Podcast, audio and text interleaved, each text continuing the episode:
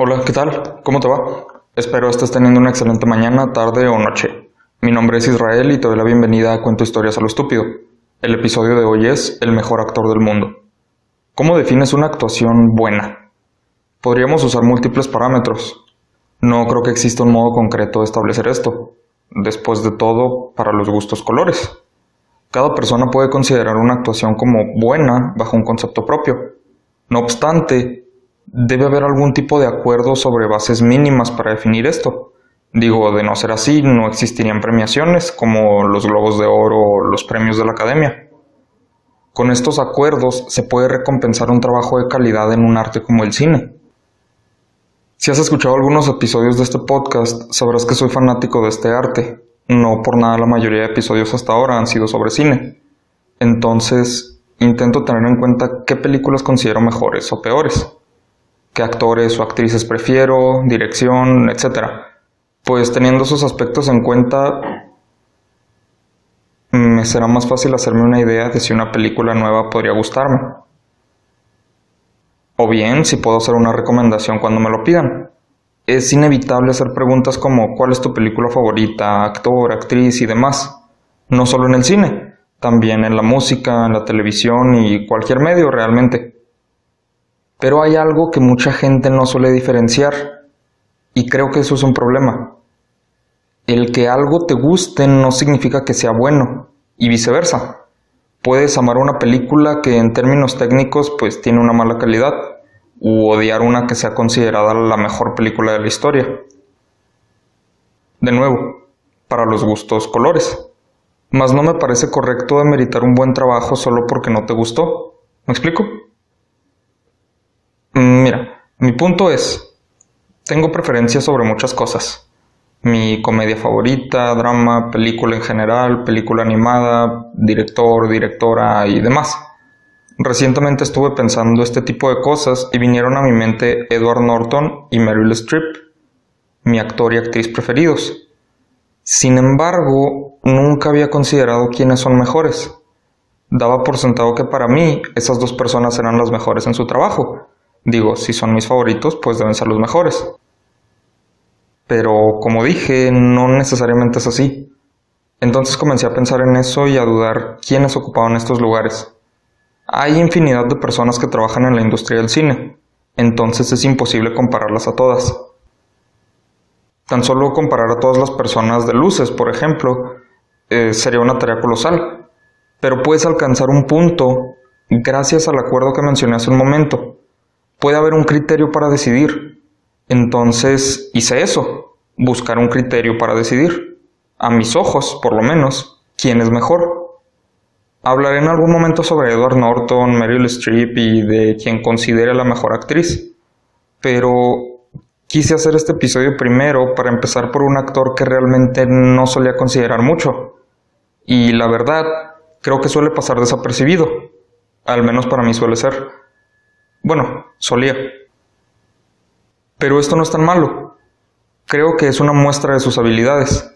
Realmente no lo habría tomado tanto en cuenta de no ser por mi mejor amiga, quien lo considera su actor favorito y eso me puso a pensar. Eh, su gran cariño por él realmente fue el que me llevó a ver su carrera más a fondo. Así que si disfrutas este episodio, puedes agradecerle el tema a ella. Si no, pues no es su culpa, digo, yo, yo soy el que está contando la historia. De hecho, ella cumplió años recientemente, entonces si escuchas esto, feliz cumpleaños, Lorna. Pero bueno, vuelvo al tema. Para este episodio, después de ver muchas películas, comparar múltiples actores y, por supuesto, meter mis propios gustos y criterios, llegué a una conclusión. La conclusión de usar este episodio para hablar sobre un hombre con una carrera de gran calidad. El único hombre en ganar en tres ocasiones el premio Oscar a Mejor Actor superado solo por Katharine Hepburn, la única en ganar cuatro veces el premio de la Academia como mejor actriz. Pero ella ya tendrá su momento. En fin, después de considerarlo mucho, finalmente llegué a la conclusión de hacer un episodio hablando un poco sobre la vida y obra de quien considero el mejor actor del mundo. Esta es la historia de Daniel Day-Lewis.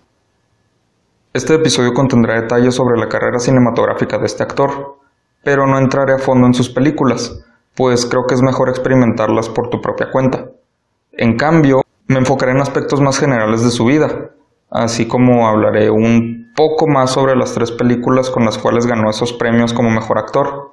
Estas son My Left Foot, There Will Be Blood y Lincoln.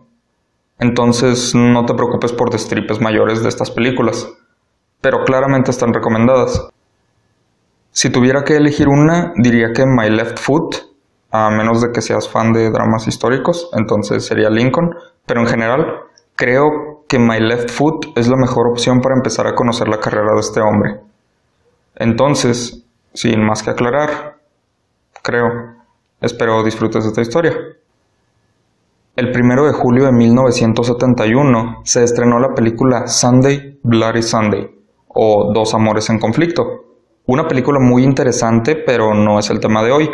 Sin embargo, ¿por qué la comento? Pues porque esta película fue el debut como actor de Daniel Day-Lewis, en un papel irrelevante en realidad, al punto de que ni siquiera tuvo créditos en la película. Era solo un joven de unos 14 años apareciendo por primera vez en la gran pantalla sin ningún impacto en la historia. Un extra, vaya. Pero no era raro que tuviera algún roce con la industria del espectáculo o algún arte en realidad. Pues en alguien como él se veía venir. Nacido el 29 de abril de 1957, hijo del reconocido poeta inglés Cecil Day Lewis y Jill Bacon, actriz de teatro quien a su vez era hija de un productor cinematográfico, pues las puertas estaban abiertas al éxito para él desde su nacimiento prácticamente. Sin embargo, nunca fue el tipo de persona buscando la fama y la fortuna, solo estaba interesado en hacer arte. Desde joven fue un estudiante problema, pero encontraba un escape de la escuela en las clases de teatro. La carpintería también se volvió un gran pasatiempo, pero el teatro fue la mayor parte de su formación. Participó en algunos roles televisivos y teatrales durante su adolescencia y a principios de sus veintes, pero no fue sino hasta 1982 cuando hizo su debut en la gran pantalla en un papel con créditos.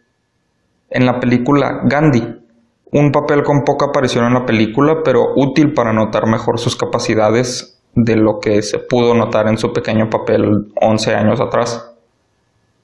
En 1984 tuvo otro papel, de nuevo, un poco relevante, pero más que el anterior, en The Bounty, pero aún no obtenía un lugar protagónico, mas no estaba lejos de hacerlo, pues tan solo un año después comenzaría la leyenda de Daniel Day-Lewis. Sin embargo, antes de entrar a eso, quiero hablar sobre qué le ha dado tanto reconocimiento, la razón por la cual es considerado un gran actor y del título de este episodio. Un sistema, digamos, que probablemente hayas escuchado antes. Ser un actor o actriz de método es una manera coloquial de verlo. Conocido como el método Strasberg, este sistema o técnica de actuación consiste en que el actor o actriz refleje al personaje en su persona. En sentido amplio, que se convierta en su personaje y le dé vida, prácticamente. El método Strasberg es bastante común entre artistas reconocidos pues pretenden convertirse en los personajes para que su papel no sea una interpretación tanto como será una presentación real del personaje. Algunos ejemplos reconocidos del método Strasberg en acción serían Dustin Hoffman en Marathon Men, para representar a su personaje, un hombre privado del sueño. Aparentemente Dustin se mantuvo despierto durante días antes de la filmación. O Heath Ledger para interpretar al guasón en The Dark Knight se encerró durante un mes en una habitación para entrar en personaje y se rehusó a salir del papel mientras la producción continuara. O Adrian Brody, para el pianista, bajó alrededor de 15 kilos y vivió en una pobreza extrema para sentir el hambre real. Como estos hay más papeles específicos y artistas que se dedican a entrar en personaje siempre o casi siempre que harán una película, como Joaquín Phoenix, Tippi Hedren, uh, Hilary Swank y Anne Hathaway. Pero el actor de método más reconocido, que por cierto, se le conoce como actor o actriz de método por el hecho de usar el método Strasberg. En fin, el más reconocido, hasta donde tengo conocimiento, es Daniel Day-Lewis. Entonces volvamos a su carrera. Para 1985, uno de los pocos años en los que apareció en más de una película también fue el primer año en el cual recibió un papel protagónico. Primero, A Room with a View, dirigida por James Ivory, basada en la novela homónima por Ian Foster, una película de romance sobre un triángulo amoroso alrededor de los 1900 en Florencia, donde durante un viaje una chica parece enamorarse de un hombre, pero cuando regresa a su ciudad se compromete, para después reencontrarse con el hombre de Florencia. Sé que no suena como la gran cosa, pero es un drama entretenido y la actuación de Daniel es buena. La otra película, sin embargo, es donde realmente tuvo su protagonismo. Fue en My Beautiful Laundrette, o Mi Bella Lavandería. Trata la historia de dos jóvenes viviendo en Inglaterra. Omar, un inmigrante pakistaní, y Johnny, un londinense, amigos desde la escuela, lo cual, debido a la situación social de la época, pues ya era de por sí escandaloso. Fortalecen su relación cuando comienzan a restaurar una lavandería para después tenerla a su cargo, desarrollando durante esta restauración incluso más que una amistad. Pero para esto, pues deberías ver la película. Obviamente Johnny es interpretado por Daniel Day-Lewis, pues es de origen londinense. Esta última película lanzó a Daniel al reconocimiento cotidiano. Aunque aún no era la opción principal, ya estaba siendo considerado para papeles más importantes y reconocidos. Apareció en una película llamada Nanu, donde tuvo un papel secundario. Luego, para 1988, tuvo su siguiente papel protagónico, junto a Juliette Binoche, una actriz francesa que también estaba recibiendo apenas reconocimiento como actriz en la película La insoportable levedad del ser, basada en la novela homónima, una película sobre Tomás, un cirujano con miedo al compromiso y amor por su libertad, que ve sus principios de ser libre atacados cuando conoce a Teresa, una mesera dispuesta a dejar toda su vida como la conoce por él. Una gran interpretación de ambas personas, por cierto aunque Teresa se enfocó más en el cine francés y pues Daniel ya hizo algunas películas un poco más internacionales, pero realmente vale la pena reconocer a ambos. Daniel tuvo dos papeles más, relativamente pequeños. Fue el protagonista, más fueron películas poco notorias. La primera fue Stars and Bars, una comedia sobre un experto en arte que está atravesando el sur de Estados Unidos lo cual es raro si conoces la carrera de Daniel por sus papeles reconocidos, pues no suele ser comedias. Basada en una novela homónima, que como quizá hayas notado, pues es común para Daniel hacer películas basadas en algún otro trabajo. Pues es una comedia entretenida. La otra fue Eversmile, New Jersey, donde interpreta a un odontólogo casado que ofrece servicios gratuitos a una población rural. Durante estos servicios se enamora de una mujer comprometida, que ella a su vez se enamora de él también, y deciden emprender un viaje juntos. Una película curiosa pero muy entretenida. Comedia dramática con un giro interesante y a pesar del bajo presupuesto, creo que ambas películas hicieron algo que vale el tiempo invertido en verlas. Pero estas son solo la introducción. El mundo aún no conocía las verdaderas capacidades de Daniel, aunque estaban muy cerca de hacerlo, cuando protagonizó My Left Foot, o Mi Pie Izquierdo, película que inspiró parte de la pista de este episodio. My Left Foot, inspirada también en una autobiografía homónima, relata la vida de Christy Brown, un hombre irlandés que fue poeta, pintor y escritor. Pero ha habido muchos. ¿Por qué resalta su historia entonces? Pues porque Christie nació con parálisis cerebral severa. Intenta decir eso tres veces rápido. Parálisis cerebral severa. Bueno, la cual lo dejó casi completamente inmóvil durante toda su vida, a excepción de una parte de su cuerpo, su pie izquierdo.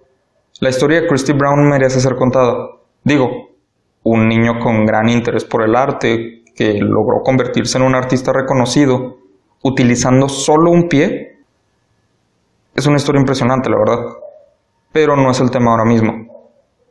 Esta película le consiguió a Daniel una nominación por Mejor Actor en los Globos de Oro y los premios por la misma categoría en los BAFTAs y la Academia, lo cual obviamente lo hizo notar, pero eso no era todo. Sino aquí comenzó realmente la leyenda de Daniel Day-Lewis. Su carrera aquí es donde realmente despuntó. Como algo más que un actor, sino un artista real. Él mismo ha dicho en múltiples ocasiones que intenta crear con su trabajo, lo cual tiene sentido, pues es el objetivo de cualquier artista, crear algo. Pero si comparas actores y actrices de método, creo que nadie se acerca a los niveles de Daniel. Por ejemplo, para My Left Foot, pasó meses en una silla de ruedas actuando como si tuviera parálisis cerebral y conviviendo con gente en silla de ruedas, para así poder interpretar a Christie. Para sus papeles más exigentes tuvo un compromiso increíble que todos sus compañeros y compañeras de producción atestiguaron. Lo más cercano a ese nivel de compromiso, en mi opinión, sería un caso como el de Jim Carrey, cuando interpretó a Andy Kaufman en Men on the Moon. Pero Carrey lo hizo en esa película. Daniel lo hizo para la gran mayoría de sus películas. Y eso requiere un gran compromiso e implica un desgaste. Un desgaste físico, emocional o ambos en muchos casos. Tal como le pasó a Adrian Brody para el pianista o a Heath Ledger para el guasón. Digo, no es secreto que Heath murió después de interpretar ese papel. Pero Daniel se hizo con una fama de actor perfeccionista desde inicios de su carrera, tan perfeccionista que nos sorprende su fama como uno de los mejores actores en la historia. Digo, podría compararlo también con Heath Ledger, pero por desgracia, pues Heath Ledger no tuvo la oportunidad de dar todavía más ejemplos de qué tan buen actor de método era, aunque definitivamente sí era muy bueno. Pero volvamos al tema. No todo fue bueno. My Left le ganó un Oscar como mejor actor, el mayor reconocimiento posible en la industria cinematográfica. No se puede negar.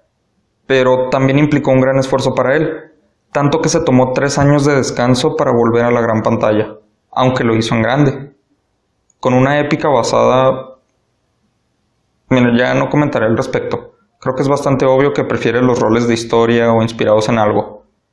Entonces, no haré comentarios sobre eso, solo te diré que se basó en algo y en qué. Bueno. En fin.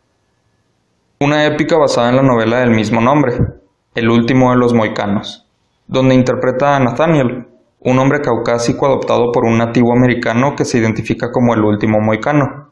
Esta historia trata sobre cómo Nathaniel, cuando se entera de que la hija de un coronel inglés ha sido secuestrada por miembros de otra tribu, se dedica a rescatarla. Durante este rescate se enamoran y eso causa un conflicto para Nathaniel, pues aunque el sentimiento sea mutuo, la mujer está prometida a otro hombre.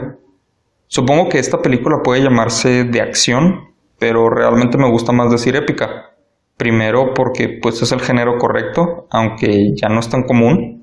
Y segundo, porque suena más chido, o sea, esto es épico, suena superior a, ah, esto tiene acción, ¿sabes? En fin. Para esta película requirió de una preparación física importante, pues no solo incrementó su masa muscular, sino aprendió a despellejar animales, disparar y hasta navegar en canoa, para así poder meterse en la piel de Nathaniel. El siguiente también fue un año muy ocupado, pues en 1993 protagonizó dos películas más. Primero, La Edad de la Inocencia, basada en una novela homónima y dirigida por Martin Scorsese. Cuenta la historia de Newland Archer en la segunda mitad del siglo XIX, una época aún manejada por las voluntades de las familias por encima de las individuales. Newland se encuentra prometido a una joven de una de las familias más adineradas de su país. Sin embargo, cuando Ellen, una prima de su prometida, está escapando de su esposo infiel y abusivo, pues llega a la ciudad. Y al conocerla, Newland se ve intrigado por ella. Principalmente por su belleza, pero conocerla más a fondo lo lleva a dudar de si el modelo sobre el cual vive pues será el correcto para su vida. No quiero repetirme diciendo que cada película vale la pena o es interesante o esas cosas. Mejor te lo digo en este momento. Creo que aplica para todas las películas que Daniel ha protagonizado, tan solo por él, aunque la mayoría también son grandes películas en términos generales. Entonces, para evitar repetirme, ya no estaré diciendo lo mismo. Sin embargo, sí quiero decirte algunos detalles que creo yo son más allá de si la película es buena y razones más allá de la propia historia o actuación para ver estas películas. Por ejemplo, en el caso de La Edad de la Inocencia, la música me parece muy muy buena. Generalmente las películas de Scorsese tienen buena música, no solo por ser de época y establecerla mejor con las melodías, sino son composiciones que en muchos casos pues se pueden escuchar más allá de la película. O sea, no necesitas verla para que quieras escuchar esa música, ¿sabes? Claro que la música no la compone Scorsese, pero lo menciono porque pues es una constante. La segunda película que Daniel protagonizó este año fue En el nombre del padre, una película basada en la autobiografía de Gerard Conlon, Proven Innocent. La película sigue la historia de un ladrón de Belfast, Gerald Jerry Conlon, y su padre Giuseppe Conlon. Cuando son torturados hasta confesar actos terroristas que no cometieron, por los cuales son condenados a pasar el resto de sus vidas en prisión. La película se dedica a explorar cómo esto refuerza la relación padre-hijo entre dos hombres que ya no parecían familia, así como la dedicación de Jerry, por demostrar su inocencia y sacarse a sí mismo y a su padre de una situación tan injusta como la que sufrieron sus contrapartes reales. Este papel fue otro ejemplo del compromiso de Daniel, pues al interpretar a un hombre irlandés practicó el acento durante tanto tiempo que incluso terminada la película, su acento se mantuvo con él durante meses. Daniel Day-Lewis siempre fue bastante selectivo con los papeles que tomaba parecía que cada año más, al punto de que rechazó participar en películas como Filadelfia y Entrevista con el vampiro, papeles por los que fueron reconocidos Tom Hanks y Tom Cruise eventualmente. Así es. Los dos Tomases consiguieron algunos de los trabajos más importantes de sus carreras porque Daniel los rechazó. O sea, piensa eso. ¿Dónde estaría Forrest Gump y como se llame el vato de Misión Imposible hoy de no ser por Daniel Day-Lewis. Pero no creas que Daniel necesariamente lo podía todo. O sea, en términos de actuación sí. Digo, incluso el expresidente de Estados Unidos, Barack Obama, llegó a bromear que si se hiciera una película sobre él, Daniel podría interpretarlo. Pero a lo que voy es, a pesar de ser un actor tan solicitado y tan selectivo, hubo un caso extraño. El de un papel que Daniel quería y no consiguió. En 1994, Daniel intentó conseguir un papel y fue rechazado, y hasta donde sé, es la única vez que lo han rechazado. Este personaje fue nada más y nada menos que en la película de Quentin Tarantino, Pulp Fiction, o Tiempos Violentos, donde buscaba interpretar a Vincent Vega, pero fue rechazado por Tarantino para, en su lugar, colocar a John Travolta. Digo, se critica mucho a Travolta en años recientes, y es comprensible, pues solo ha hecho basura, pero nadie puede negar sus grandes papeles. Digo, le ganó un papel a Daniel Day-Lewis. Como te dije, hasta donde sé, es el único actor en la historia que ha logrado eso. Y eso por sí solo yo creo que ya merece un premio. Pero bueno, no me quiero desviar más. Tras las películas anteriores, tomó un descanso más de tres años para volver en 1996 con Las Brujas de Salem o El Crisol. Es una película basada en una obra de teatro homónima, que a su vez se inspiró en los juicios por brujería en Salem. La película sigue la historia de un grupo de jóvenes mujeres acusadas de brujería en Salem, después de que una de ellas, Abigail Williams, quiere maldecir de muerte a John Proctor, interpretado por Day Lewis después de que éste terminara su amorío con Abigail y la despidiera para así volver con su esposa.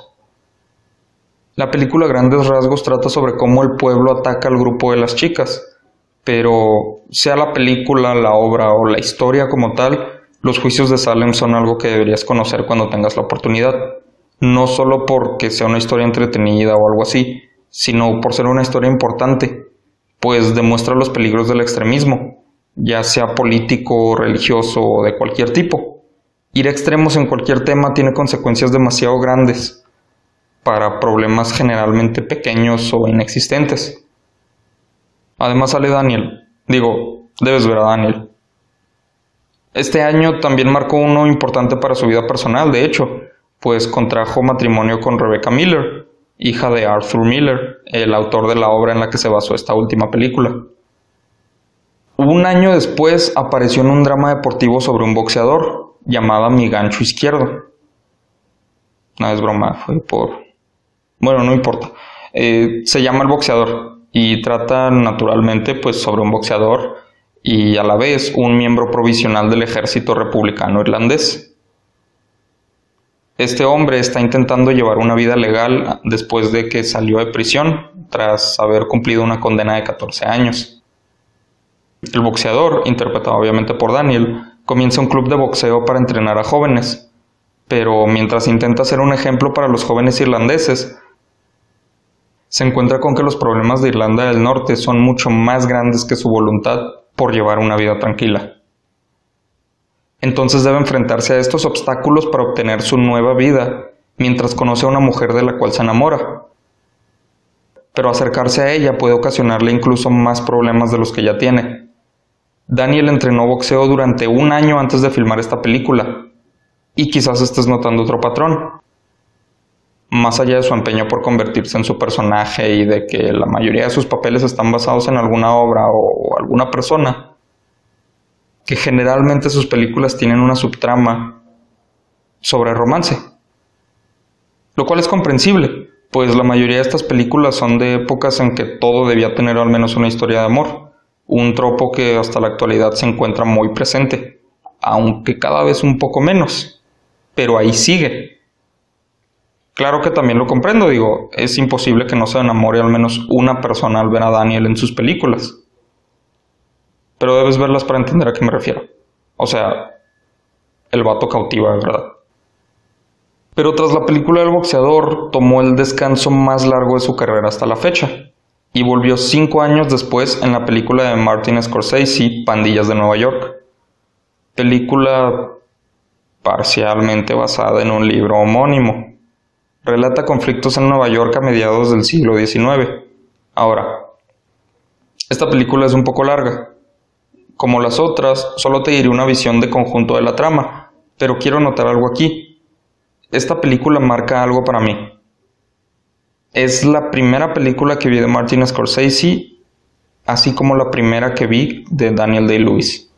Y creo que es una gran película. Como te dije, las películas de las películas de Scorsese se sienten bien adaptadas a sus épocas, pero en este caso creo que es algo más que en el resto. Digo, escenografía, vestuario, música, todo te hace ver una Nueva York a mediados de los 1800. Muy realista.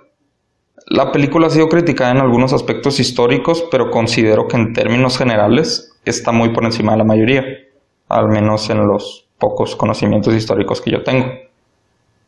Claro que eso es solo en aspectos técnicos. La trama y la actuación no se quedan atrás. Para nada. La película trata sobre un conflicto en medio de otro. El principal trata los enfrentamientos entre dos pandillas de la ciudad. Los nativos, que, como su nombre indica, son locales, descendientes de británicos que inmigraron a Estados Unidos, liderados por Bill el carnicero Cutting, interpretado por Daniel y la otra pandilla, los conejos muertos, inmigrantes recién llegados a la ciudad, liderados por Amsterdam Ballon, interpretado por Leonardo DiCaprio. Todo este conflicto ocurre en el marco de la Guerra Civil Americana, y no solo eso, sino están a punto de surgir los Draft Riots, unos disturbios ocurridos cuando se lanzó un tipo de lotería para reclutar a hombres en la guerra civil lo cual causó bastante inconformidad entre quienes no estaban enlistados en alguna fuerza armada. Es una película un tanto violenta, pero nada insoportable en realidad. Es necesaria esa violencia para contar la historia como busca contarse. Y realmente es pues muy entretenido ver las, los enfrentamientos entre las pandillas. Digo, es parte de... Esta película no estoy seguro, pero podría ser mi interpretación favorita de Daniel. Podría ser la nostalgia, como te dije, pues es la primera que vi de él. Entonces no quiero asegurar nada. Además, pues si ves My Left Foot, es imposible no reconocer el trabajo que hizo en esa película. Pero bueno, la caracterización de Daniel En esta película la tengo muy presente por una razón muy importante. Pasé mucho tiempo sin saber que él aparecía en esta película. Incluso cuando ya conocí su nombre y vi más de sus películas, no me percaté de que él aparecía aquí. No me percaté de quién era gracias a su caracterización. Y esto es cierto para la mayoría de sus películas. Esto demuestra su compromiso. Esta fue la película que lo marcó para mí, pero realmente casi o cualquiera podría dejarte eso claro. El hecho de que se volvía casi irreconocible sin necesidad de disfraces o efectos especiales. Digo, obviamente usa su maquillaje, vestuario y demás, pero o sea, la gran mayoría viene de él. Solo con su habilidad creaba una personalidad completa para sus papeles. Otra voz, otro lenguaje corporal, otros aspectos mínimos de su persona cambiaban para crear una persona nueva. Y es algo realmente notable. O sea, un aspecto tan simple como la voz delata a cualquier actor o actriz, pero no a él. Y eso es impresionante. Si la escala de caracterización va desde Robert Downey Jr. en Tropic Thunder hasta Adal Ramones en Navidad S.A., obviamente Adal Ramones siendo lo más alto y Robert no lo más bajo, pero pues reconocible. Pues Daniel rompe esa escala y crea la suya, porque entre todas sus caracterizaciones puedes hacer una escala propia y completa usándolo solo a él. Y ni siquiera estoy exagerando, o sea, así de bueno es y aún nos faltan algunas películas. Tres años después de Pandillas en Nueva York, regresó para protagonizar la balada de Jack y Rose, una película independiente que sigue la historia de Jack Slavin, interpretado por Daniel, y su hija Rose Slavin, interpretada por Camila Bell. La madre de Rose abandonó la familia años antes, y Jack se dedicó a criar a su hija en una comuna hippie, en una isla alejada de la civilización. Aunque la comuna ya no habita el lugar, él ha permanecido ahí. Pero debido a una condición de su corazón, cuando éste comienza a fallar, decide que necesitan ayuda en casa. Cree que necesitan la presencia de una mujer, por lo cual invita a su novia, de quien Rose no tenía conocimiento hasta entonces, a que se mude con ellos para ayudar con las tareas que él ya no puede llevar a cabo. Es una historia muy reconfortante sobre la relación entre un padre y una hija, que en cierto modo me recuerda su papel de Gary años atrás en, El nombre del padre, pero con papeles inversos. O sea, ahora Daniel es la figura paterna y en lugar de un hijo rebelde, una hija inconforme. Es de esas películas que sientes que va a ser triste, pero ves de todos modos. Y realmente deberías. Fue dirigida por Rebecca Miller. Si te suena ese apellido, es porque hace un rato te dije que es la esposa de Daniel desde 1996. En fin, como película independiente, pues obvio no puedes esperar una producción enorme ni una historia épica. Pero es una historia más apegada a la realidad que puede dejarte algo muy bueno. Si quieres llevarte algún mensaje, supongo. Después, en 2007, Daniel regresó a Sumero Mole, una película inspirada en otra obra, en There Will Be Blood, o Petróleo Sangriento basada en una novela llamada Petróleo de Upton Sinclair. La historia ocurre a principios del siglo XX, cuando el petróleo comenzaba a ser visto como la base de la economía moderna. Cuenta la vida de Daniel Plainview, interpretado por Daniel Day-Lewis, quien comienza como un minero pobre que cuida al hijo de un compañero muerto, como si fuera su propio hijo. Cuando de pronto se entera de la existencia de un mar de petróleo bajo un pequeño pueblo llamado Little Boston, se lleva a su hijo adoptivo para explotar los recursos del lugar, para así convertirse en un hombre extremadamente rico. Pero el dinero y poder que vienen con ser un petrolero, justo en el auge del negocio, no llegan sin sacrificios, pues conforme su vida mejora, también surgen más y más problemas. Esta película trata sobre la codicia y sus peligros, tanto con familia, amigos y extraños. La codicia lleva a extremos peligrosos y creo que es el punto de esta película. Pero la actuación de Daniel, híjole, no, no, no, no, no, no. O sea, es, es algo digno de ver. Digo, existen muchas historias como esta que básicamente son la Odisea de Homero, como ¿Dónde estás hermano en el cine o Breaking Bad en la televisión? La historia es rara vez lo que vuelve a estas películas o series especiales. Pues cualquiera puede adaptar una épica antigua. Pero en el caso de There Will Be Blood, a mi parecer, La interpretación de Daniel es la que vuelve a esta una gran película y una gran historia. Y más que la historia misma, el ver al minero miserable convertirse en el magnate petrolero, en la manera que Daniel lo muestra, por sí solo, ya le da esta calidad a la película. Razón por la cual no me sorprende que esta marcara su segundo Oscar como mejor actor. Y no solo eso, por esta película ganó su primer Globo de Oro en la misma categoría y su tercer premio BAFTA. En un mismo año se llevó los tres mayores reconocimientos a la actuación por una sola película, algo que merece un reconocimiento por sí mismo. Pues, como te imaginarás, no es nada común. Su siguiente papel protagónico vino en 2009, en la película Nine, una película casi poética, de esas coincidencias que te hacen sentir que la vida tiene sentido del humor. ¿A qué me refiero con esto? Bueno, la película se estrenó junto a la que hasta hace poco sería la película más taquillera de la historia, Avatar, la cual acaparó las ganancias en la taquilla, dejando de esta manera a Nine en una posición de enormes pérdidas contra su presupuesto, el cual fue de alrededor de 70 millones de dólares. ¿Por qué digo lo del sentido del humor? Bueno, Nine es una película basada en el libreto de un musical homónimo, que a su vez está basado en una película italiana llamada Ocho y medio. La película trata sobre Guido Contini, un director italiano, interpretado por Dale Lewis, quien está planeando su próxima película después de que las últimas fueran pues fracasos. ¿Ahora ves la conexión? No me imagino lo feo que debió ser para el director ver los resultados de Nine y pensar en lo desgraciada que es la ironía. O sea, hacer una película sobre películas que fallan y que esa misma película falle es como que... Bueno, tú entiendes.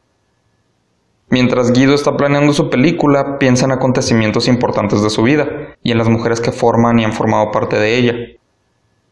Para poder hacer su película, Guido necesita lidiar con las relaciones que mantiene con las mujeres de su vida, y de esta manera alcanzar una paz que le permita hacer su película y escribir un guion que valga la pena. Creo que esta es la producción más única en el catálogo de Daniel, pues a mi parecer la mayoría de sus personajes han tenido rasgos en común, de personalidad principalmente, pero Guido tiene algo distinto. No estoy seguro de qué es. Por más que intento ubicarlo, no lo veo. Quizá es una fusión de varias cosas o quizá solo estoy inmenso, no sé. Pero hay algo que para mí destaca mucho en ese papel. Aunque, pues, bueno, no voy a perder tu tiempo en descifrarlo ahora mismo, pero quizá algún día lo sepa. No es sorprendente que esta película no fuera un enorme éxito en taquilla. Después de todo, no es del tipo. Sin embargo, creo que sí pudo recuperar su inversión de no haber sido por Avatar. Antes solía pensar que no había problema en lanzar una película completamente distinta junto a otra que sí va a ser un éxito en taquilla.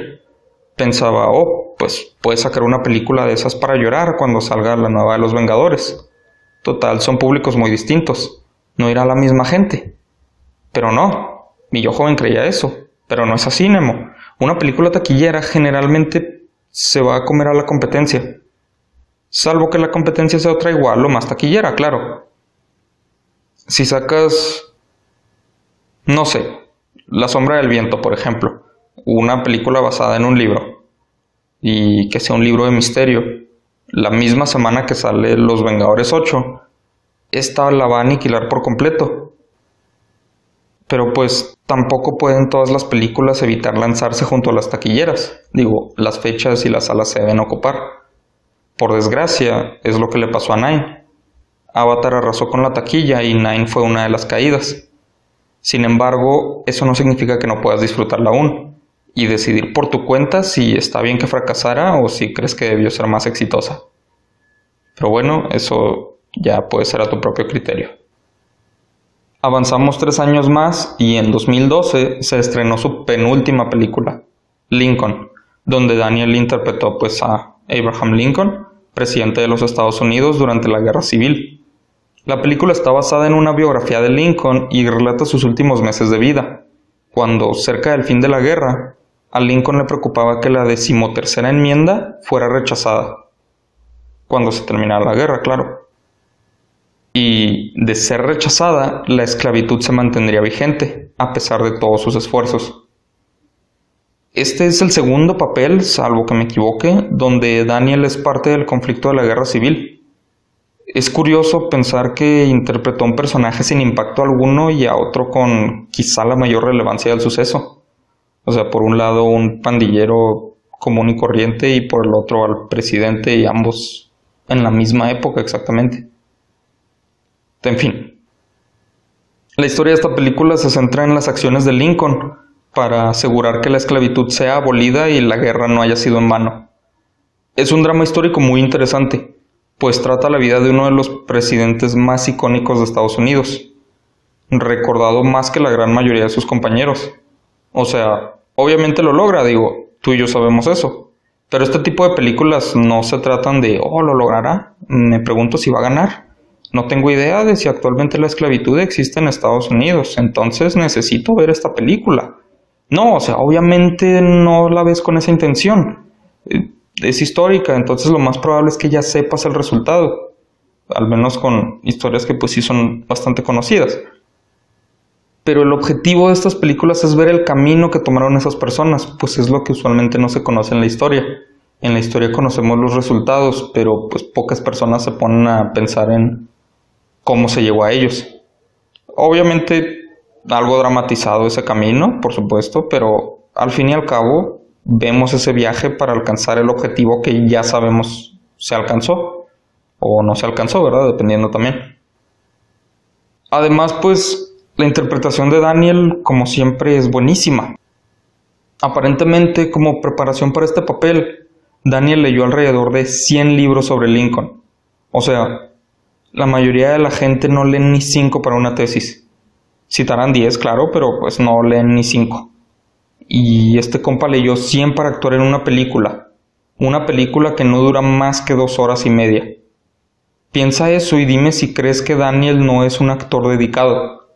Y se nota, o sea, no solo lo digo yo, se notó al punto de que, como pasó cinco años atrás con There Will Be Blood, de nuevo se hizo con el premio BAFTA, el Globo de Oro y Oscar en el mismo año por la misma interpretación, convirtiéndose así en el único actor que ha recibido tres veces el Oscar como mejor actor. Como te dije al inicio, superado solo por Katharine Hepburn, con cuatro a mejor actriz. Claro que, pues, con personas como Daniel no es como que una competencia, es puro amor al arte. Esta película marcó el último descanso de Daniel, pues durante cinco años no volvió a la pantalla grande no fue sino hasta 2017 que haría su último papel. Tal papel fue el de Reynolds Woodcock en El hilo fantasma, un drama histórico acerca de Reynolds, un diseñador perfeccionista de alta costura que se especializa en vestidos para la alta sociedad. Trabaja junto a su hermana Cyril, quien se encarga de la logística del negocio. Un día Reynolds conoce a una mesera extranjera, Alma Elson, interpretada por Vicky Cripps, la invita a cenar y eventualmente ella se convierte en su musa y en su amante. La historia gira sobre la relación entre Reynolds y Vicky y cómo ésta se convierte en un tipo de lucha de poder, una relación tóxica si gustas, de un hombre mayor que ve a su pareja como una musa joven y ésta a su vez ve a su pareja como un gran genio. Es una historia vieja como el tiempo, sí, pero el hilo fantasma trata con temas que, a pesar de estar ambientada a mediados del siglo XX, se sienten reales hasta el día de hoy. Pues no es tanto la historia sobre la época, sino sobre las relaciones, al menos como yo la interpreto. Y es muy interesante ver cómo evoluciona la dinámica de esta relación y cómo es claro el daño que pueden hacerse mutuamente. Y aún así siguen ahí, con la excusa de que el amor es más poderoso que todo lo demás y ese tipo de clichés. Sorprendentemente, hasta donde sé, esta película no está basada en una obra o vida como tal. Sí se inspiró en algunas cosas, como múltiples diseñadores y situaciones de la época, pero no en una persona específica, como Daniel acostumbra. Además, esta película marcó de nuevo para Daniel la triple nominación de los premios mencionados. Sin embargo, en esta ocasión no ganó ninguno. Pero está bien, realmente creo que a esas alturas pues Daniel ya había demostrado sus capacidades y más premios la verdad serían redundantes. Un dato curioso es que Daniel aprendió a coser un vestido de alta costura para esta película. A sus 60 años se seguía comprometiendo al papel y se notó, pero a gran costo para su persona, pues este papel le provocó una gran depresión. No solo a él, sino al director Paul Thomas Anderson. El gran compromiso con sus papeles siempre le exigió mucho a Daniel. Es por eso que usualmente tomaba descansos. Y estos descansos eran de años, para poder volver al cine. Durante esos descansos llegó a vivir en distintos lugares.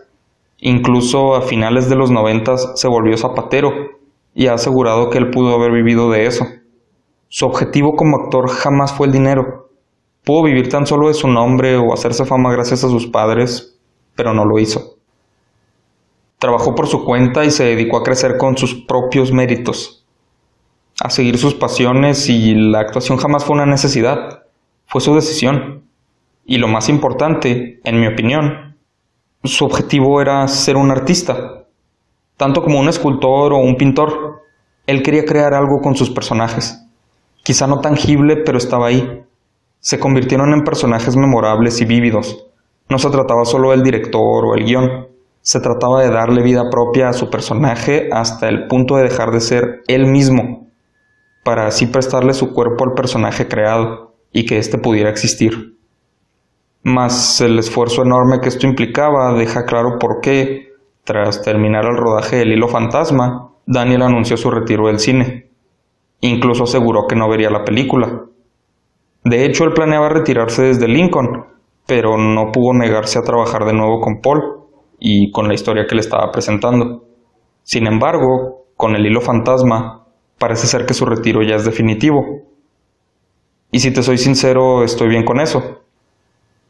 Con solo 16 películas como protagonista y 30 años en la industria, Daniel marcó el cine como otras personas no logran en más películas y en más tiempo. Digo, solo piensa en eso tan pocas películas en su haber y se hizo de más nominaciones y premios que, pues, todos los actores con una trayectoria mucho más larga. Bueno, o sea, también hablando específicamente de un tipo de premio y específicamente de un tipo de nominación, pero tú me entiendes. La vida de Daniel es un claro ejemplo de calidad sobre cantidad, de dedicación al arte, de amor al arte, no solo meterse por un pago. Digo, ve a Timothy Chalamet, el actor de Lady Bird y Call Me By Your Name y pues de todas las películas pretenciosas en los últimos cinco años. O sea, no me malentiendas. No es un mal actor y no son malas películas. Pero ve, lleva como seis años haciendo películas, quizá poco menos, y creo que ya casi llega a 20. Digo, no en todas ha sido protagonista, pero vamos, ese chavo interpreta al mismo baboso en todas sus películas si lo ves en Llámame por tu nombre, es como que, uff, peliculón, ¿sabes? Excelente actuación de este chavito. Pero velo en dos o tres o cuatro más y es el mismo baboso. Solo tiene otro nombre. No creo que Timothy sea mal actor para nada. Está bien, o sea, es bueno. Pero su carrera tan corta y saturada son una muestra de por qué actores como Daniel Day-Lewis destacan tanto. Porque se meten al papel se dedican a hacer la película y no aceptan cada papel que les llega.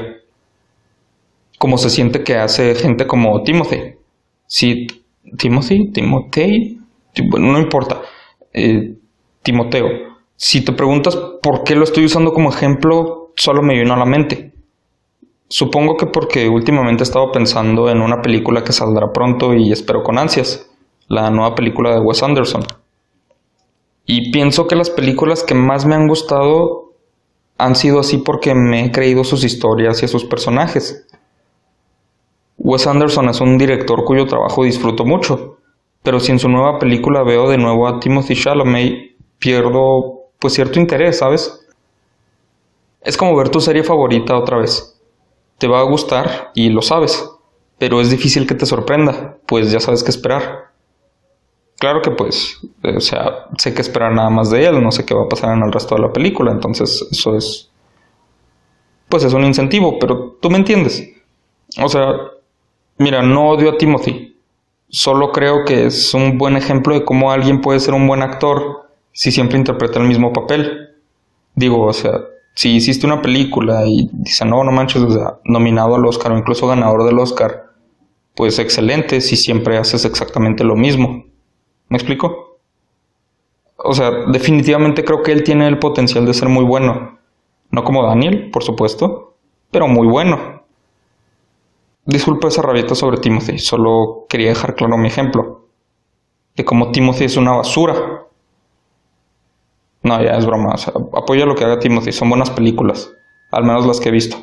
No creo haber visto todas, pero las que he visto realmente sí son buenas películas, independiente de cómo te sientas sobre él. En fin. Hace algunos episodios hablé sobre encasillar actores o actrices en los mismos papeles. Tendemos a hacer eso. No es a propósito. Simplemente vemos a Jim Carrey y pensamos en comedia, o a Frances McDormand y pensamos en drama, o a La Roca y pensamos en basura. Mientras más se repita un estilo, un género o un papel, es inevitable encasillar al actor o actriz en ese estereotipo, a menos de que por nuestra propia cuenta nos enfoquemos en no hacerlo. Pero con Daniel no es así. Incluso me atrevo a decir que es el caso contrario. Daniel Day-Lewis es el actor que no se puede encasillar, pues ha interpretado roles tan variados que no puede simplemente decir, ah, claro, es el tipo de ese tipo de películas porque no tiene ese tipo de películas. No lo puedes ver como el de las románticas, pues nunca es el tema principal o rara vez lo es. Ni los dramas, pues ha hecho épicas y comedias muy distintas.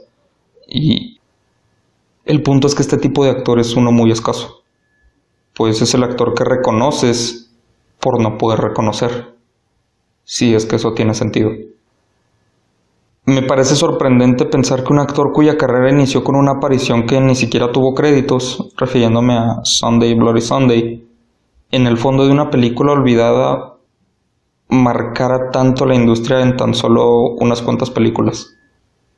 El único ejemplo parecido, salvo tu mejor opinión, creo que sería el de James Dean, que dejó huella con solo tres películas y hasta el día de hoy es recordado. Pero es impresionante ver algo como esto. Digo, nunca pensamos en los personajes de fondo. No tendría sentido. Pero piensa en lo increíble que es que alguien vea a esas personas en el fondo, a ese actor en el comercial de un producto que nadie compra o a esa actriz sentada en un escritorio al azar durante alguna novela. Esas personas son las mismas que terminan causando impacto, para bien o para mal, en la industria del cine. Pues no olvides que la gran mayoría empezaron así, como el personaje anónimo número 4 en la película que nadie recordará en unos años. En serio pienso esto y no puedo evitar emocionarme porque piensa en cuántos Daniel Day-Lewis o Catherine Hepburn o demás actores y actrices de ese estilo no habrán allá afuera ahora mismo. Quizá en la próxima película que veas o en la que acabas de ver, tomando un café detrás del protagonista, está la próxima persona que va a impactar la industria del cine. Y no tendremos manera de saberlo sino hasta dentro de años que lo hayan hecho. Y entonces están diciendo, ah, sí, yo empecé en esa basura original de Netflix en 2020. O sea, no van a decir basura, pero entiendes mi punto. Es un ejemplo, no estoy pensando en una película específica. Es lo primero que me vino a la mente. O sea, mi punto es que empiezan en películas irrelevantes o en películas del montón incluso y ve la clase de impacto que pueden causar. No sé por qué, pero eso se me hace muy emocionante. O sea, ya me puedo ver en 20 años viendo alguna premiación sobre películas y que de pronto estén hablando de algún actor que vi en una escena al azar al que nunca le puse atención y luego vuelvo a ver esa película y digo, no puede ser, ahí está. Porque eso lo puedes hacer hoy día con muchísimos actores y actrices que han alcanzado un nivel extraordinario de fama y entonces te enteras de sus primeros papeles y en muchos casos hasta ya los conocías y es algo, bueno, al menos a mí se me hace algo sorprendente. En fin, mira, no me sorprendería si Daniel volviera de repente para hacer otra película con Scorsese o con Thomas Anderson o algún otro director con el que quisiera trabajar. Sin embargo, tampoco me sorprendería que no lo haga, pues por más papeles que aún pudiera interpretar, creo que ha dejado su huella y ha demostrado lo que sea que quisiera demostrar. Que en mi opinión, eso que tal vez quería demostrar era el hecho de ser un verdadero artista. Y tiene sentido. Los actores y actrices a menudo no se consideran artistas. Mucha gente incluso considera la actuación un trabajo muy fácil. Y en muchos casos, siendo sincero, lo es. Pero es por gente como Daniel que la actuación puede ser tomada en serio como un trabajo verdaderamente complicado. Y si no es lo que él buscaba demostrar, al menos para mí lo hizo, y es un mensaje importante pues cualquier persona puede memorizar unas líneas y repetirlas frente a una audiencia o frente a una cámara, pero no cualquiera te hace sentir que la persona en pantalla o en el escenario realmente existe. No cualquiera te hace olvidar que la persona diciendo esas líneas está fingiendo todo eso, porque en ocasiones esa persona no está fingiendo, pues gracias a ella puedes ver que el personaje realmente está vivo. O tal vez solo exagero. Como sea, así es como llegamos al final de El mejor actor del mundo. Recuerda, que algo te guste no significa que esté bien hecho, así como que algo no te guste no significa que no lo esté. Sin embargo, no estás mal porque algo te guste o no. Depende de ti y no debe importarte lo que alguien diga sobre tus gustos. Pero a veces vale la pena reconocer el trabajo de quienes se esfuerzan de verdad. Quizá puedas apreciar algo que no esperabas, y eso aplica en cualquier persona, me incluyo de no haber entrado más a fondo a examinar la carrera de Daniel Day-Lewis, no habría pensado en todas estas cosas que te estoy diciendo. Y eso, a su vez, no habría pasado si yo no le hubiera dado una mayor oportunidad al actor favorito de mi mejor amiga. Entonces, mi consejo para ti es aceptar las recomendaciones. O bien darle una oportunidad a los gustos de alguien más, aunque no te los recomienden directamente. Quizá te pase como yo y encuentres una nueva banda favorita, una nueva película, serie, actriz o, como a mí, a quien consideres el mejor actor del mundo. Te invito a seguirme en mis redes sociales como arroba chalepodcast si quieres estar al tanto de los siguientes episodios y de más información respecto al podcast. Te recuerdo que en mis redes publico una pista del siguiente episodio una semana antes de su estreno, por si quieres enterarte con tiempo. Mi nombre es Israel y esto fue Cuento Historias a lo Estúpido, la historia de Daniel Day-Lewis. Espero la hayas disfrutado y hasta la próxima.